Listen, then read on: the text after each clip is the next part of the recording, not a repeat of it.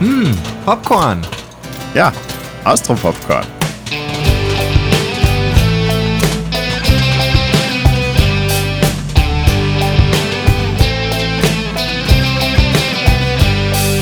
Merkur. Max. Es ist schon wieder Freitag. Gibt es denn einen Fanta 4-Song, der so anfängt? Es ist schon wieder Freitag, es ist wieder diese Bar und jetzt muss ich dir erzählen, was mir widerfahren ist. Das reimt sich nicht so gut. Ich glaube, Fanta 4 hat das. Dieter, Dieter, Dieter. Oh, ja, doch. Ich kann mich erinnern. Bitte danke. War fast peinlich worden. Aber vielleicht habt ihr ja falsch gemacht. Aber die ERV hat doch auch sowas, oder? Das müsst, müsst mal du jetzt erklären. Ah, nein, es ist Samstagabend und die Dinge stehen schlecht. Es ist, es ist nicht das, Samstagabend. das passiert morgen. Morgen Das stehen die Dinge schlecht. morgen. Heute bewegen wir uns in großen Schritten auf das Finale von Braunschlag zu. Ja, es geht auf jeden Fall bergab, weil wir sind jetzt im Keller. Wir sind im Keller. Bis über beide Ohren mit Stockholm-Syndrom besetzt. Ja, ich würde jetzt einfach mal so ganz, ganz grob, bevor wir überhaupt jetzt ins Detail gehen in dieser Serie, das ist offensichtlich eine Anspielung auf ein sehr tragisches Ereignis. Ist es okay, darüber Witze zu machen? Äh, Ja, genau. Und das ist halt auch irgendwie so, na gut, man weiß über den Fritzl Bescheid, ja, gut, das ist passiert. Das war aber nicht zehn Jahre, das war ohne Tischtennis, das war 24 Jahre lang, da gab's Inzest, da gab's Vergewaltigungen. Das ist alles, also die echte Geschichte ist halt sehr viel natürlich tragischer, wie das da jetzt in dieser Serie dargestellt wird. Und ich verstehe schon, dass man das dann nicht, also vor allem mal Fritzl irgendwie als Referenz verwenden will oder halt irgendwie darauf anspielt, was in Niederösterreich so abgeht, dass man das dann nicht so tragisch darstellen will, gerade in dieser Serie. Aber es ist halt irgendwie so, wenn das jetzt eine direkte Anspielung auf Fritzl ist, dann wirkt es fast ein bisschen, als wäre es eh gar nicht so tragisch gewesen. Ja, ich denke eher, das ist auf die Spitze getrieben. Also vielleicht ist es einfach nur, dass wir selber damit irgendwie fertig werden, dass so schlimme Dinge bei uns passieren. Und am einfachsten damit umzugehen ist, indem man sagt, dass denen gar nicht so schlecht geht. Keine Ahnung, ich weiß es auch nicht. Das ist irgendwie ein weirdes Thema. Ich glaube, das nimmt irgendwie die Fundierung ein bisschen weg, weil man sagt, na, der will ja eigentlich eingesperrt sein, der, der da seit zehn Jahren ist, weil er steht ja auf seine Frau wegen Stockholm-Syndrom. Ja, das untergrabt es ein bisschen. Er freut sich, dass sie ihn kümmert, er glaubt, sie liebt ihn so sehr. Wenn man das als das unterm Strich sieht, dann finde ich es ein bisschen schlecht und in bad taste sozusagen. Wenn man das allerdings nicht als direktes Das ist Fritzl, sondern eher so, ja, was der Niederösterreich hat jeder irgendwie Leichen oder im Hinterhof eingraben oder vielleicht auch lebende Leichen im Keller eingesperrt. Wenn man das irgendwie breiter sieht, als jeder hat irgendwie Dreck am Stecken, dann ist es wahrscheinlich eh okay und fast sogar unterhaltsam, wie sie da unten Tischtennis spielen. Aber es ist halt gerade, ich finde das schon, muss man schon sagen, dass das direkt als Fritzl-Referenz vielleicht problematisch ist. Wahrscheinlich ist es so, dass, so wie mit ganz viel Humor in der Serie, dass wenn man länger drüber nachdenkt und es sehr denkt, dass man dann draufkommt, dass es doch sehr arg makaber ist. Also ich würde es bei auf jeden Fall als makaber einordnen. Sehr schön. Bleiben wir da dabei und weil die Politiker und die Polizei korrupt ist, können wir uns auch über solche Sachen lustig machen. Und insgesamt darf Humor alles, also warum nicht auch darüber lustig machen? Ja, ich meine, natürlich, natürlich. Es ist äh, künstlerische Freiheit und das muss, ja, sagt ja auch nie explizit Fritzl, das ist alles, was wir reininterpretieren. Ob da die Inspiration wirklich da war, ich meine, natürlich weiß es, aber weißt du, das ist alles Interpretation. Theoretisch, ich habe das nachgeschaut, die Serie kommt 2012 raus und Fritzl ist 2008, ist das alles aufgekommen. Also das geht sich auf jeden Fall aus. Also quasi noch aktuell, nicht? Ja. Okay, hören wir auf mit schlechten österreichischen, ich hätte jetzt fast Traditionen gesagt. Egal. Gehen wir in die Serie. Fangen wir von vorne an. Weil ich würde es eigentlich sagen, dass man Gary ja ganz selten als Politiker sieht, oder? Er hat halt alles irgendwie in den Arsch geritten und, und jetzt ist das alles kaputt. Aber wie er da mit dem Pfarrer und der Mama redet, das ist ja eigentlich ganz geschickt gemacht am Anfang von der Episode. Ja, es war. Ich finde es großartig, dass wir erfahren, dass die Mama vom Gary hört, dass er ja, also ich meine, das wissen wir eh schon die ganze Zeit, dass sie nicht viel von ihm hört. Aber wie sie hört, dass er den Bürgermeisterposten verlassen hat, ist ihre Reaktion, was willst du denn jetzt machen? Du kannst ja nichts. Du kannst ja nichts. Ja. Ja, also wir haben ihn auch noch nicht viel anderes machen sehen, außer der Bürgermeister sein und sie dabei hervorragend selber in die Scheiße retten. Also vielleicht hat es einen Punkt. Ja, auf der anderen Seite scheint es ihm jetzt besser zu gehen als vorher, aber wer weiß. Wie schlagt sich der Pfarrer als Markt? Es klingt jetzt, als hätte er das alles eigentlich ganz gut gemacht, hat sogar irgendwie als Klempner irgendwie gearbeitet und eine Verstopfung beseitigt oder so. Also das klingt ja eigentlich wie eine sehr effektive Hilfskraft. Ja, vor allem, also wenn er bezahlt wird mit sinnlos ausgewählten Zahlen, mit denen er mal Lotto spielen kann, wenn es jetzt, oder sie sind vielleicht ein Kennzeichen, kann man ja machen, nicht? Das stimmt natürlich. Das kommt ja auch dann sofort auf, dass das alles natürlich nur Blödsinn ist, was sich die Mutter da aus den Fingern saugt. Äh, witzig, aber auf der anderen Seite halt auch wieder so unbefriedigend im Sinne von Storyline. Jetzt ist der Bürgermeister worden und jetzt versucht er seine Freundin oder seine Geliebte wiederzufinden und es ist halt alles irgendwie eine Sackgasse und er kommt nicht wirklich weiter. Es wirkt, als wird das irgendwie, bewegt sich nicht vorwärts, diese Plotline. Ja, der ist jetzt da gefangen. Das ist halt jetzt dem sein Gefängnis, dass er da irgendwie hackeln muss für Korgeld und Undankbarkeit. ja. Das heißt, im Endeffekt ist er auch im Keller gelandet und kann jetzt nicht mehr weg. Ja, also metaphorisch gesprochen, Mahe, das ist eine großartige Analyse. Und zu mir haben sie gesagt, ich werde nie wieder irgendwas analysieren müssen, wenn ich aus der Schule draußen bin. Ja, das hast du Gott sei Dank auch nicht du machen müssen. Ich bin nur in der Schule, deswegen ist das alles immer noch konform mit dem, was dir gesagt wurde. Ah, du bist dann der, der dann sagt, ihr müsst jetzt was reininterpretieren. Das finde ich gut. Ja, und im Endeffekt ist eh egal, egal. Reden wir nicht darüber. Äh, ich würde gerne lieber viel lieber mit vorletzte Episode ist das gerade. Neuer Charakter auf einmal in der Episode. Finde ich mutig dass man da sagt, okay, wir haben jetzt alles eigentlich etabliert und dann so kurz, kurz, kurz vorm Ende haben wir nur die Tante rein, die fürs Geld da ist. Ja, also das ist aber sehr österreichisches, oder? Also das Wort Pflichtanteil, wenn es um Erbschaft geht. Ja, man kann ja klagen drum. Weiß ich nicht, also... Ich weiß nicht, ich glaube, das passiert öfter mal wo. Es muss nicht unbedingt österreichisch sein, weil ich glaube, wenn es ums Geld geht, dann sind viele Leute so, wie in dieser Serie dargestellt. Aber es ist doch auch, es kommt mir sehr bekannt vor, dass dann, sobald wer stirbt, ist nicht unbedingt das Drama, dass der, diese Person tot ist und dass man mit dem umgehen muss, sondern dass jeder dann nachher Geld sozusagen geschenkt bekommt und das macht alle möglichen Probleme, weil jeder gierig ist. Ja, alle gewinnen quasi dadurch, dass der jetzt stirbt. Genau, aber trotzdem muss man streiten und klagen und, und gemein sein zueinander. Ja, ich finde es super lustig, dass sie nicht einmal einen Hehl draus macht. Sie kommt daher mit der besten Laune der Welt, wie wenn sie im Lotto gewonnen hätte. Dann ist so, ja, wie holen wir da jetzt meinen Teil? Und wenn es nichts gibt für mich, dann kommt der Anwalt und dann hole ich mir meinen Teil. Bei der Anwalt hat man also überhaupt gesagt, dass da überhaupt was zum Holen wäre, sonst war ich eh nicht gekommen, steckt irgendwie implizit drinnen. Aber finde ich schon ein charmanter Satz kommt da schon dabei raus, wenn man dann sagt, ja, ich, was der, ich bin überall in der Welt unterwegs und selbst Braunschlag ist Teil der Welt. Ja, unglaublich, was so eine Weltreise verschlingt. ja, Fass ohne Boden. Ja. Was sagen wir zu der leeren Sargposse? Also am Anfang reden sie ja kurz drüber, also wie Richard Reinhardt und Elfi über das Reden, bis mit dem Geld halt ist und dann kommt die Tante da vorbei und dann geht's halt, das geht halt immer nur ums Geld, aber dass der Sarg leer ist, okay, das ist so eine Sache dass der Reinhard irgendwo was gemacht hat, was wohl nicht so okay sein wird, kommt auch direkt außer. Aber dann die echte Szene, wo dann der Trauermarsch dann wirklich passiert, die finde ich wunderschön gemacht. Meistens eine coole Szene, ja. Also, vor allem, das ist ja ein One-Shot, also zumindest ein großer Teil davon, nicht? Ja. Richtig, richtig cool gemacht. Also alle Charaktere, die da drin vorkommen und alle haben was zu sagen. Schön. Ja, genau. Die Kamera geht einfach wunderschön durch da. Ja, ist irgendwas Wichtiges dabei rausgekommen dabei in diesen Gesprächen bei dieser Parade, außer davon, dass es ein One-Shot ist und dass es sehr schön gemacht ist? Naja, erst danach eigentlich kommen wichtige Sachen im Fahrheim raus. Also. Ja, und wichtig, jemand hat Geburtstag. Stimmt, das ist wichtig, jemand hat Geburtstag.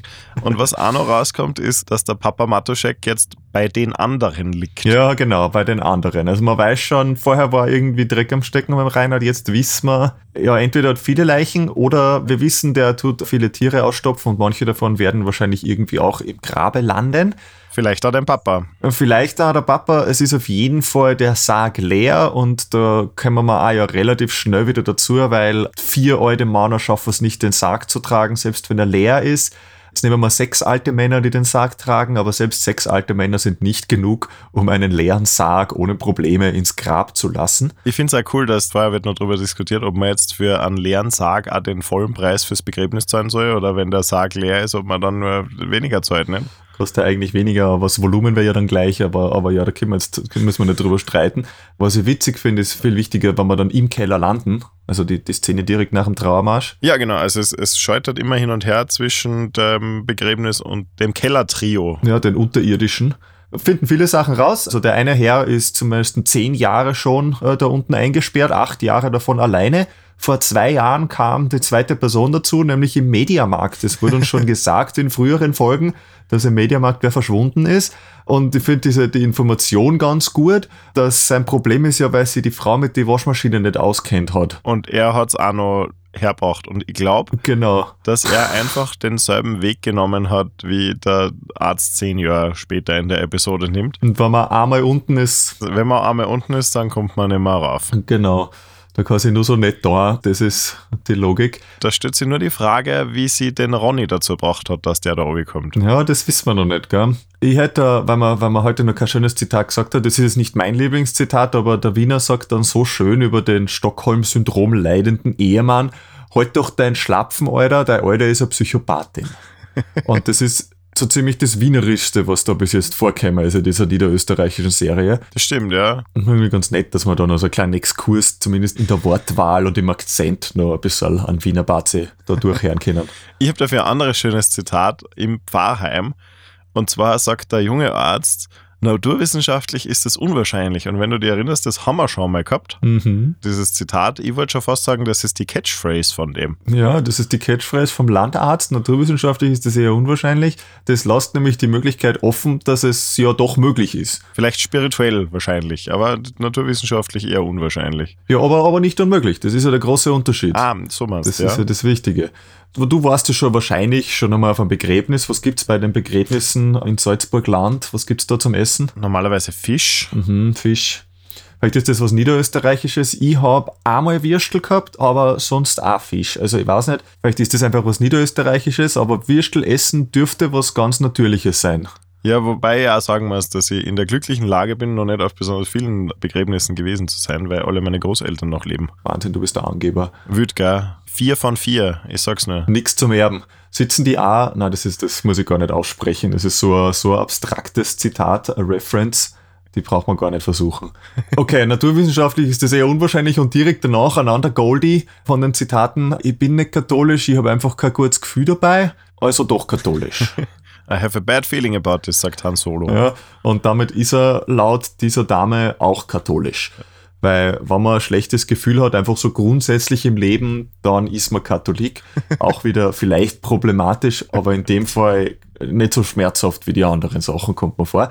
Was mir in der Serie ganz gut gefällt jetzt auch, dass wir sogar einen Einblick kriegen, wie der Herr St. Pölten in seinen Studentenjahren wohl gewesen wäre. Ja, also er ist als Ornithologe wieder auferstanden und quasi geheilt von der Politik. Und man erkennt ihn ja kaum wieder. Also er kann sich ja überhaupt nicht vorstellen, in die Politik zu gehen. Jetzt ist die Frage, was hat der gute Herr Onkel mit dem gemacht, dass er den so Gehirn gewaschen hat? Wahrscheinlich geht's um Geld, aber was der. Ja, äh, aber schön, wie er, was der ein Luftkurort Braunschlag und dafür muss er an die frische Luft gehen. Und den beiden, also am Gary und dem Richard, ist es irgendwie so, die sind sich halt immer noch nicht sicher. Hat er das wirklich vergessen? Spürt er das, bis sie ihm das dann wirklich glauben? Aber diese Sorge, dass er doch wieder sich erinnern kann, was passiert ist, ist noch da. Aber ich frage mich, warum? Weil eigentlich gelogen haben's ja nicht. Na, Gelogen hat die Polizei wegen die Promille. Das stimmt, das ist mehr oder weniger, das ist aber das Einzige, was nicht gestimmt hat, weil er gesagt, er hat einem eine kaut, weil er deppert war. das ist wahr. Ja, im Endeffekt ist das das, was passiert ist, oder? Ah, ich meine, der Gary sagt ihm schon, dass er ihn richtig gern mengen hat. Also das, das wurde ja mal zumindest als Ausdehnung der Wahrheit verbuchen. Okay. Ja, und vor allem, wenn man dann draufkommt, dass er wirklich nur einen Tee getrunken hat, dann könnte vielleicht nur was Gröberes dabei rauskommen, dass die Polizei, die Rettung und die Mana, der- also Bürgermeister, da irgendwie unter der Decke stecken und lügen die ganze Zeit. Vielleicht ist das das Problem. Aber so auf den ersten Blick denke ich mir, ja, es war auch wurscht, wenn er sich wieder erinnern können, oder? War auch wurscht, ja. Aber er hat, im Moment spaziert er eh frisch fröhlich durch den Wald und genießt die Frischluft, die nicht durch die Lüftung kommt, sondern im Wald ist. Genau, weil diesen Gedanken habe ich irgendwie so im Hinterkopf, dass da doch irgendwie eine Jagd auf einen Hund irgendwie im Wald war. Ich frage mich, ob das irgendwie was zu tun hat, aber das werden wir ja wahrscheinlich eh in der letzten Episode irgendwie rausfinden, ob da noch was passieren würde. Oder auch nicht. Der Herr St. Pölten hat auch so ein bisschen hundemäßige Verhaltensweisen, die er da jetzt an den Tag legt. Nicht? Also Kopf aus dem Fenster halten und den Wind genießen und er schaut da immer so treuherzig und freut sich über alles. Also Ja, wichtig ist, dass wir spazieren gehen, damit man Gassi gehen kann. Ja. Das ist schon gut gemacht, ja. Darf ich, also das ist mir eigentlich jetzt beim ersten Mal schauen, ist mir das nie so aufgefallen, aber es geht schon, also so eine Konstante jetzt auch, die da immer vorkommt, ist, dass es gesund ist, viel Sex in einer Beziehung zu haben. das ist wahr. Das sagt jeder Charakter, sagt es irgendwann einmal, kommt mir vor. Ob das die Großmutter ist von der Babs oder ob es der Priester ist oder die Elfe oder wer auch immer, alle sagen es irgendwann einmal. Und das finde ich irgendwie wie so, so, das kommt immer vor und das dürfte eine wichtige Botschaft sein für den Schalko, dass man das ja ja durchbringt. Ja, vor allem auch losgelöst von Alter und Geschlecht, oder? Also Ja, solange pudert wird, ja. Dass das natürlich eigenartig ist, wenn man da zur Mucki geht und dann da irgendwie Sexheilpraktiken kriegt, indem sie, was nicht, die Iota massiert. Die Joni von der, von der Hertha. Entschuldigung, die Joni massiert. Das ist natürlich für einen Gary ein bisschen zu viel. Wäre auch für mich zu viel, also persönlich, jetzt wisst ihr was über mich, aber so wie das in der Serie dargestellt wird, war das schon ein bisschen grausig, finde ich, wenn sie alles dreimal sagt. Also ich habe das mehr so verstanden, also das war ihm offensichtlich unangenehm, weil er die nicht mag, aber das war ihm auch unangenehm, weil er ja dann da irgendwie aushatscht. Auf der anderen Seite kann das nicht wirklich ein Grund sein, weil das war ihm ja mit der Elf ja egal, nicht? Ja, das stimmt, aber ich glaube, das Grundgurke war ja nicht unbedingt, dass man seine Frau betrügt, weil die sind gerade eh nicht beieinander. Das war ja jetzt gerade sogar die Möglichkeit, dass er es tat. Aber, weiß nicht, wenn ein Mensch einfach zum Kichern anfängt, mir was zum Trinken anbietet und dann meinen Namen einfach dreimal sagt und dann um meinen Liebesstab spricht, dann habe ich irgendwie schon ein komisches Gefühl dabei, muss ich sagen. Ja, ich finde es ja lustig, sie, sie sagt da nämlich, es geht um die, um die, um die und das ist so eine nette Gegenthese zu dem um die, um mich und nicht um uns von der letzten Episode, nicht? Aha. Ja, ich habe dran gedacht, wie das der Haus gesagt hat, weil der Haus hat auch alles dreimal gesagt, härter, härter, härter. Ah. Weißt, also das, das hat für mich da die Parallele, ob das irgendwas bedeutet, weiß ich natürlich nicht, aber, aber wir haben noch kurz was auslassen, was ich noch gerne erwähnen würde, bitte. Ich würde gerne einfach über das Flirten der alten Menschen reden. es ist ja in Wirklichkeit egal, wo sie liegen. Aber per se. Ja, wichtig ist nur, dass sie sich nicht bewegen. Und man ist ja nie sicher, ob er das checkt oder nicht. Und das finde ich irgendwie, ja, weil ich habe mich ja nicht unter Kontrolle, wenn ich so viel getrunken habe oder so ähnlich. Also ist ja sehr anstößlich. Ja, ich habe es irgendwie weird gefunden, dass das alte Menschen-Date, das die zwei da haben, also der alte Arzt und die Frau Berner, dass denen einer Date daraus besteht, dass sie traurige Musik hören, sich mit Schnaps besaufen und sie gegenseitig an traurige Filme erinnern, an traurige tschechische Märchenverfilmungen, die sie irgendwann einmal gesehen haben. Das stimmt natürlich. Also diese, ich sprich den Namen jetzt sicher falsch aus, diese Waclav Worlicek-Filme, also die, die drei Haselnüsse und die Rückkehr, na, die, die Märchenbraut, das sind ja so 70er-Filme, also 19 73 und 19, was habe ich da aufgeschrieben? 1980 sind die rausgekommen. Das sind Serien und Filme. Die drei Haselnüsse habe ich als Kind sogar gesehen. Aber was mir da ganz viel wichtiger ist, da gibt's ja ein, ein Gespräch. Also er nimmt die Schmerzmittel und einen Schnaps und so, weil also der Arzt, der weiß ja, wie er tut. Und dann hören sie die Musik vom Janacek und dann reden sie drüber, dass niemand so traurig sein kann wie die Tschechen. Jetzt habe ich mich mir da mal erlaubt, den Herrn Janacek zu googeln. Uh. Und ich weiß nicht, ob man da einem, dem Wikipedia-Eintrag einfach vertrauen darf, aber die erste Zeile sagt, dass der Janacek ein ungarischer Musiker ist. Ach so, reiht sich das ein in die, äh, wir zitieren irgendwelche Dinge falsch und äh, behaupten, es ist was anderes? Ja, genau. Also sie machen sich lustig über die Tschechen, weil die Kinder ja nichts außer traurig sein und nicht einmal das können, weil der Janacek ein Ungar ist. Und das finde ich, uh, Lustig. Sehr charmant. Habe ich nicht gewusst. Ja. ja. du bist halt vorbereitet, Herr. Super gut. Ja, Wahnsinn, kannst du dir vorstellen. Ja, also ungarische Musik, die Musik ist natürlich traurig und die Filme sind auch wirklich traurig, dass da allerdings die Leute, die gerade an der Grenze wohnen zu Tschechien, natürlich über die Tschechen herziehen müssen, ist ja irgendwie selbstverständlich, kommt mir vor. Also ein Salzburger zirkt über die Leute über die Grenze in Deutschland her und so dann die das in Tschechien. Ja, das hat mich natürlich auch dazu bewegt, ein bisschen weiter zu googeln, wo dann dieses Braunschlag jetzt wirklich liegt. Wir nähern uns. Ein weiterer Hinweis ist das Kennzeichen Geres Auto GD. Aha. Niederösterreich, das steckt für Gmünd. Diese Stadt Gmünd ist direkt an der tschechischen Grenze. Also das ist, die Stadt zieht sich sogar über die Grenze drüber hinweg und ist dann auf der tschechischen Seite halt dann eine andere Stadt, aber Gmünd. Allerdings wurde das gedreht in Eisgarn das ist auch ein niederösterreichisches Dörfchen. Das ist sehr viel weiter nördlich, aber weiter weg von der tschechischen Grenze. Und damit haben wir, also das natürlich, dass es an Tschechien liegt, war uns schon irgendwie klar, aber mit, mit dem Bezirk Gemünd und äh, mit, mit Eisgarn können wir uns ungefähr vorstellen, wo das auf der Karte wohl liegen würde. Bist gut, Herr. Falls das irgendwie relevant ist. Ein richtiger Sherlock Holmes. Ja, es gibt nämlich im Internet steht das an nirgends. Das muss man wirklich zusammenfügen. Aber witzig finde ich dabei, es wurden Teile davon auch in Kärnten gedreht. Das ist rausgekommen. Also das, das war sie durch die, das gibt's auf YouTube YouTube, die Behind the Scenes mehr oder weniger. Ja, da war doch irgendwas mit einer Förderung, oder? Die sie, die sie gekriegt haben. Genau, aber ich glaube, das war ein Scherz. Äh, aber trotzdem, äh, sie haben auch in Kärnten gedreht. Also irgendwie ganz witzig, dass das, das hätte ich jetzt nicht erkannt, dass manche Szenen aus Braunschlag in Kärnten waren. Aber so wird es wohl sein. International, das ist die Welt. In Wirklichkeit ist es ja wurscht, wo Braunschlag ist, weil Braunschlag so ein Querschnitt von Österreich ist. Also zumindest von ländlichem Österreich. Stimmt natürlich. Also es hat schon sehr viel niederösterreichische DNA. Ich glaube in der Steiermark oder so wird es ein bisschen anders ausschauen. Aber ja, da hat St. Pölten auch nicht so viel Einfluss. Stimmt. Stimmt. Finde ich übrigens auch äh, charmant, wenn wir von St. Pölten reden. Ja, mein Onkel ist in der Politik und das geht so lange dahin, bis in jedem Kindergarten ein Bild von ihm hängt. mhm. Auch schwierig. Schön. Ja, lassen wir es dabei. Aber wir waren bei alten Menschen, die daten. Genau, Entschuldigung, ich habe mich noch ein bisschen ablenken lassen. Alte Menschen, die daten, das rote Telefon ist wieder da. Der alte Mann lässt sich doch überreden, dass er doch jetzt da hinspaziert mit seinen Krücken. Und sie ist ganz fasziniert von seinem großen Prothesenbein. Ja, es ist ein Wunder der Technik. Und auf der anderen Seite ist es so geil, weil diese Art, wie diese Serie gemacht ist, mit dem, dass man ihnen so ins Gesicht schaut dabei, das ist in dieser Szene nicht ganz so wild. Das ist nicht wie in einer Telefonatszene, man schaut einer so direkt ins Gesicht, aber man ist ihnen doch sehr nahe.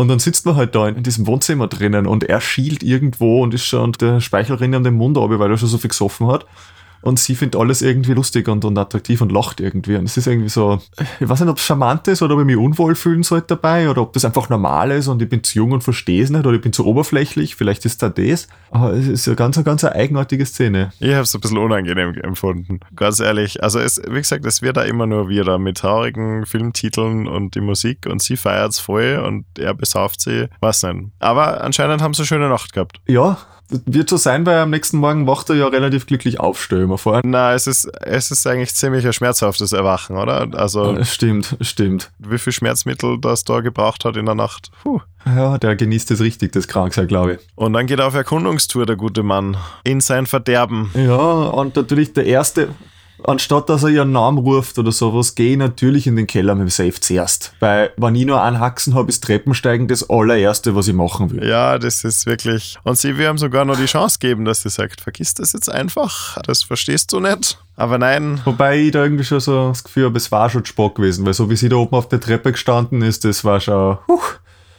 Ja, also in Wirklichkeit hat es zu dem Zeitpunkt schon kein Entkommen mehr gegeben. Und damit mhm. gibt es einen vierten Insassen. Jetzt frage ich mich natürlich, wie sich denn der vorherige Ehemann mit dem neuen Lover von der Frau Berner versteht. Ja, erstens das und zweitens, was der, vielleicht fällt das nicht so auf, aber die kocht jetzt immer für vier Leute. Sie wohnt alleine, aber kocht für vier. Jetzt hat sie noch einen vierten im Keller, jetzt kocht für fünf Leute. Die muss Geld ausgeben wie nix, die muss so viel einkaufen. Das, das muss ja wem auffallen. Ist dir übrigens aufgefallen, wir haben letzte Woche haben wir den Shot gehabt von dem Essen vor der Tür, nicht? Ja. Und diesen Mal haben wir auch wieder einen Shot von dem Essen vor der Tür. Und es ist eins zu eins das Server, oder? Ja, ich glaube, und die haben sogar darüber geredet, dass sie kein Essen gekriegt haben. Ah, du meinst, das ist immer nur dasselbe. Das ist das Abendessen, das sie nicht gekriegt haben. Ah. Weil sie nicht wissen, wann Tag und Nacht ist, mehr oder weniger. Und sie hat es einfach stehen lassen, weil sie ja bei ihrem Geburtstag mit dem Arzt beschäftigt war und deswegen nicht füttern gegangen ist. Ich verstehe. Ich habe mir gedacht, die kriegen einfach jeden Tag dasselbe. Das wäre natürlich auch witzig. Also, also ich koche jeden Tag für sie, nichts aus dem Backerl, sondern frisch. Nichts aus dem Backerl, aber frisch, aber dafür immer dasselbe.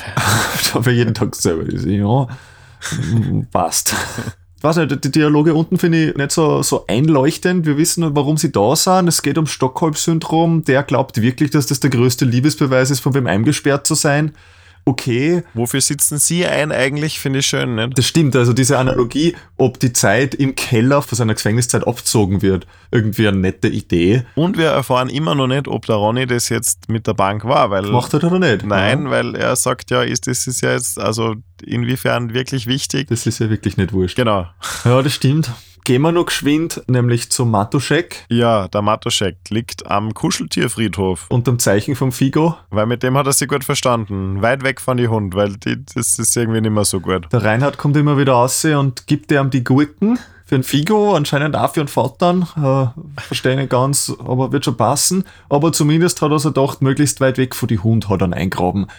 Gut. Ja. Aber anscheinend nicht genug, ja. Anscheinend nicht genug, weil der Bauxi macht sein lang erwartendes Comeback mhm. und grobt ihn aus, den Papa. Ja, wir, wir sehen das nicht direkt, es wird alles irgendwie impliziert, aber, aber die Folgen davon machen werden ja irgendwie klar. Baxi grabt einen Matuschek aus, da ist er, du Mistviech, und dann kommt wieder mein Lieblingsteil aus der ganzen Serie, weil Baxi ist der schreibarste Hundename und deswegen schreien auch alle die ganze Zeit. Wahrscheinlich haben sie den nur deswegen so genannt, weil man das so gut schreien kann. ja. Und dann ganz witzig, wir haben wieder Traumszene. Also wir haben ja relativ viele Traumszenen eigentlich in dieser Serie. Nächste Filmreferenz auf Frankenstein diesmal. Die ist ja so richtig arg. Das ist richtig cool. Es zieht ein Gewitter auf und hoffentlich wird er wieder so wie vorher. Oh, es ist blau und grün. Großartig, na und vor allem dann wird irgendwie impliziert, dass nicht nur der Papa jetzt ein Frankensteins Monster ist, sondern auch die Elfie und der Reinhard quasi zusammengebastelt sind und irgendwie so entstanden sind.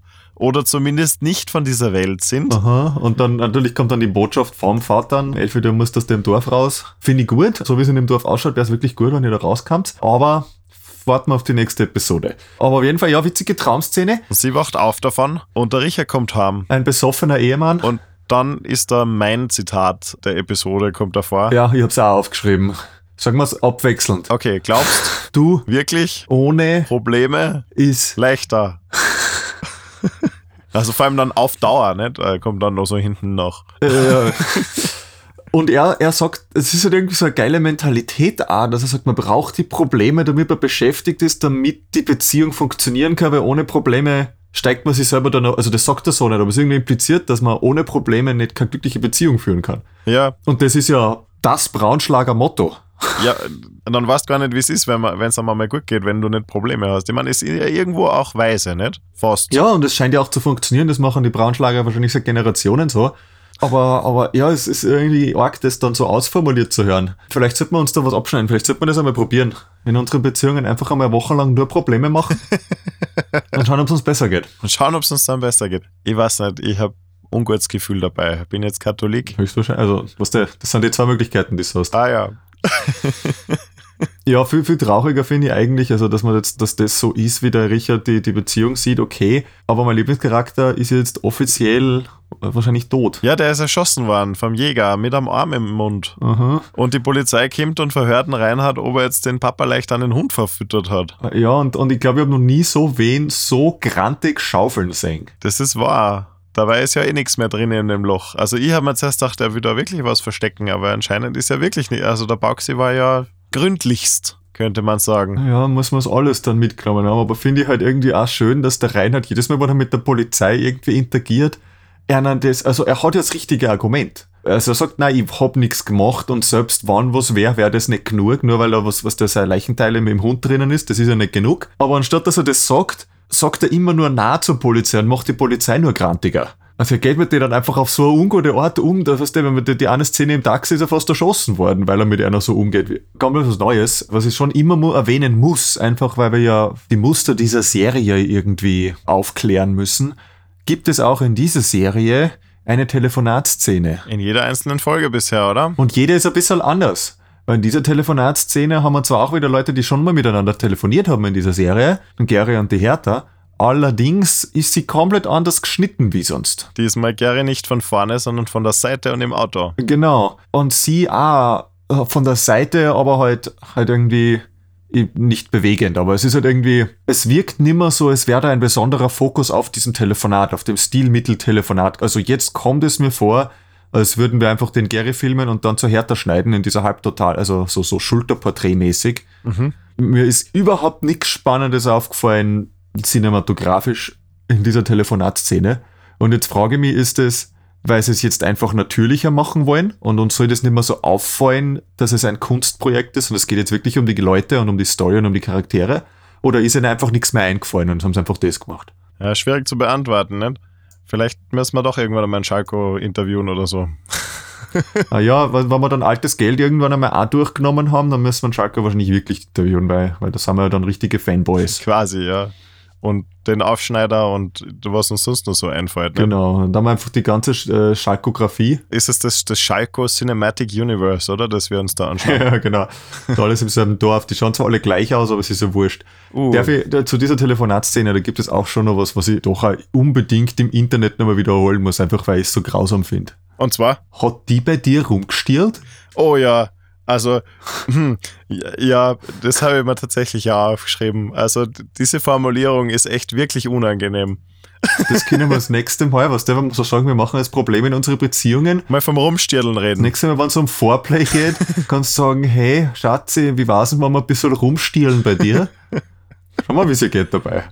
Du kann ja da schon sagen, da passiert nichts. Also, du, bist du der hörig oder was? ach so. Na, aber ja, das führt zu gar nichts. Wie darfst du das auf Englisch sagen? Ja, stielen ist, ist umrühren, oder?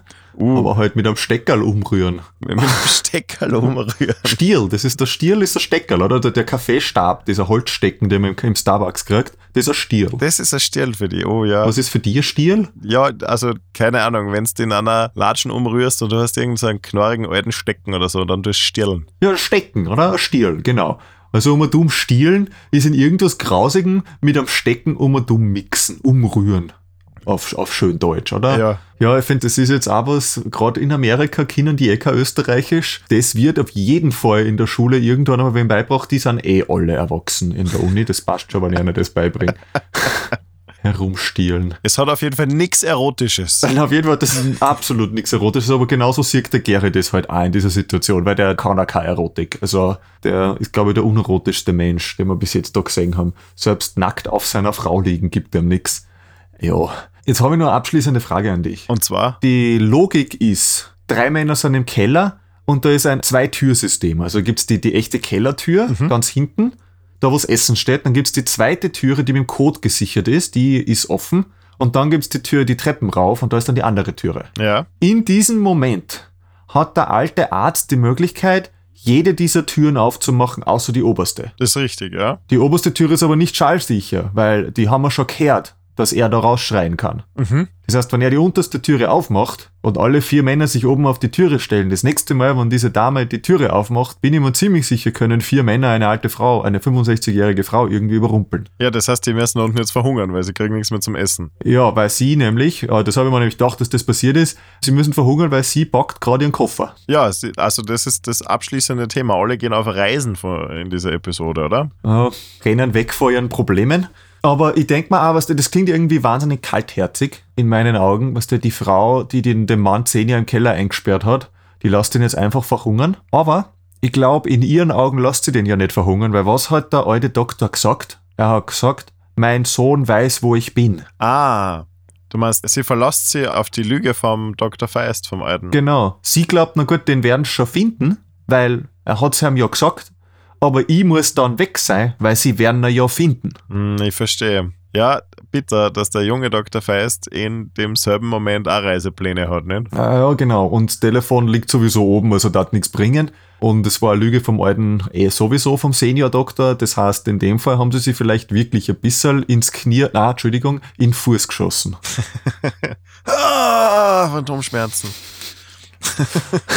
ja, stimmt. Also da bleibt noch viel über für die letzte Episode. Ja, bin schon sehr gespannt, wie sich das dann alles irgendwie ausgehen wird. Ich würde aber sagen, dass wir die lieben Leute und Leutinnen da jetzt äh, in Ruhe lassen und nächste Woche geben wir uns das Highlight. Ja, was wünschen wir uns denn von der letzten Episode? Also was bleibt denn jetzt wirklich noch offen? Ich wünsche mir, dass das Cover von der Serie Sinn macht. Weil was siege sehe einen Palfrad und einen Ovtcharek in der Unterhosen auf der Straße stehen.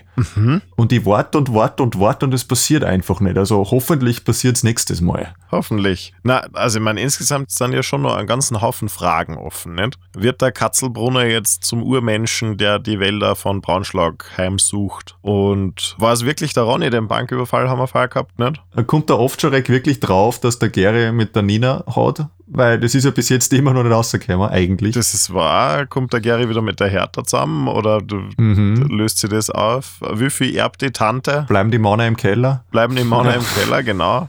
Und wo ist der alte Matuschek jetzt? Weil es wird ja nicht nur behauptet, dass er aufgefressen worden ist, sondern auch, dass er auferstanden ist. Also, Ja, es gibt Fragen und wir haben jetzt nur genau eine Episode, die uns das hoffentlich alles erklärt. ja, Und wenn nicht, dann sind wir wahnsinnig unbefriedigt. Und wenn man unbefriedigt ist, was tut man dann? schaut mal irgendwas anders. Ja, ich hätte gesagt, rumstielen. Glaubst du, hilft das? ich, ich belasse es jetzt dabei, bevor ich mehr Unsinn rede. Naja.